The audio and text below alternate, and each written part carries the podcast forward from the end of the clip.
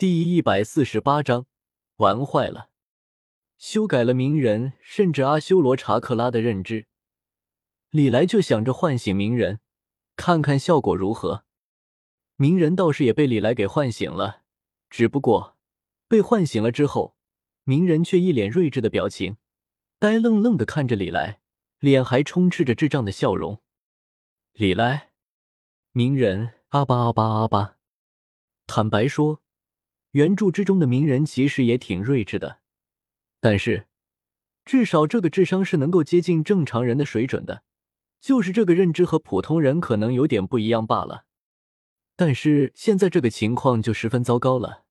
如果李来没有判断错的话，鸣人现在的这个状态，脑子应该是已经彻底坏掉了。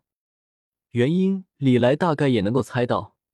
无非就是别天神还有阿修罗查克拉这两种企图更改鸣人认知的力量，在鸣人的脑子之中大战了一番，只是最后谁都没能落到好处。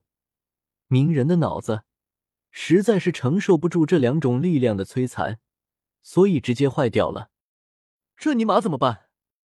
确定鸣人是真的傻了，两个李来也傻眼了。这六道仙人的亲儿子。蛤蟆大仙人钦定的预言之子被自己给搞成傻子了。话说，六道仙人不会来找自己麻烦吧？这个结果实在是太出人意料了。堂堂的预言之子居然这么容易就傻了，那接下来这火影忍者该怎么拍呀？李来陷入了犹豫之中，他在思考着自己接下来该怎么办。是趁着还没人发现，赶紧跑路。找个地方藏起来，等到自己天下无敌了再出来，还是想办法收拾这烂摊子呢？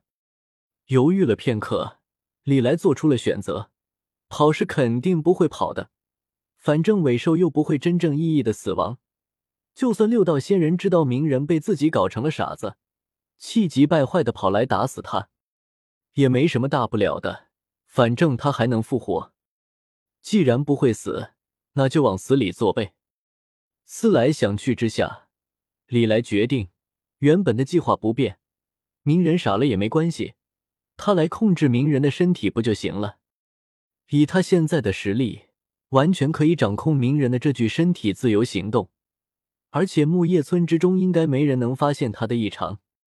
反正鸣人现在已经傻掉了，而且身的封印也被解开了，李来掌控鸣人的身体简直不要太轻松。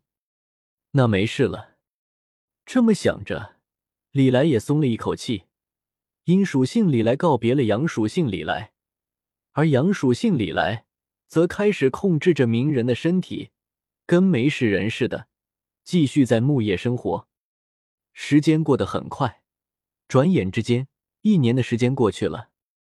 这一年倒是十分的平静，木叶的人没有发现鸣人身的变化。三代和团藏两个家伙还是像之前一样彼此配合，一个唱白脸，一个唱红脸。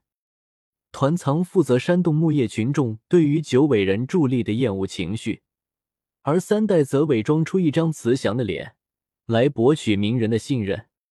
二人根本就没有意识到，现在的九尾人助力其实已经和之前不一样了。他们现在直面的是九尾本尾。除此之外，也没人因为鸣人傻掉的事情来找李来的麻烦。六道仙人似乎并没有意识到自家儿子被李来搞成傻子了，亦或者是知道了，但是却不在意，或者因为某些原因，并不能直接来找李来的麻烦。到底是个什么情况，李来也不了解。不过只要自己没事，那就行了。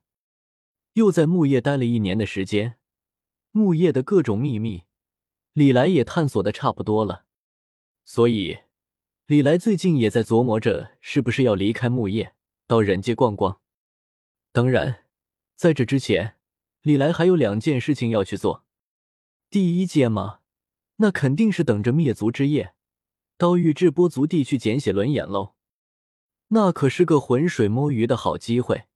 那个时候，根部、暗部。宇智波一族，己方的力量错综复杂，最方便李来趁机搞事情了。普通的写轮眼，对于李来的意义倒是也不算大。但是，如果有机会弄到的话，李来也不会嫌弃。毕竟，普通写轮眼是能够当做秘术医邪纳奇的施法材料。而且，除了普通的写轮眼之外，灭族之夜，宇智波族地应该也会聚集好几双万花筒写轮眼。除了宇智波富岳和宇智波鼬这对父子以外，鼬的手中还掌握了一只止水的万花筒写轮眼。还有，那个时候，宇智波带土也会潜入木叶村，带土同样也有一只万花筒写轮眼。对于李来而言，这可是难得的好机会。毕竟木叶村可不是每天都搞内讧的，尤其是像这样的大规模内讧，说不定能找到机会捡几只万花筒写轮眼玩玩呢。除了惦记着宇智波一族的写轮眼，李来同样也很惦记藏在火影办公室的封印之书。李来这些年搜集的忍术是不少，但是比几乙的高级忍术确实不怎么常见，所以。里面藏了不知道有多少禁术的封印之书，李来自然也很想搞到手。当然，如果偷了封印之书的话，木叶铁定是要炸毛的。也正是因为如此，李来才一直没有行动，打算等灭族之夜，木叶所有高层的视线都被宇智波一族所吸引的时候，潜入火影办公室，搞到封印之书。在李来的期待之下。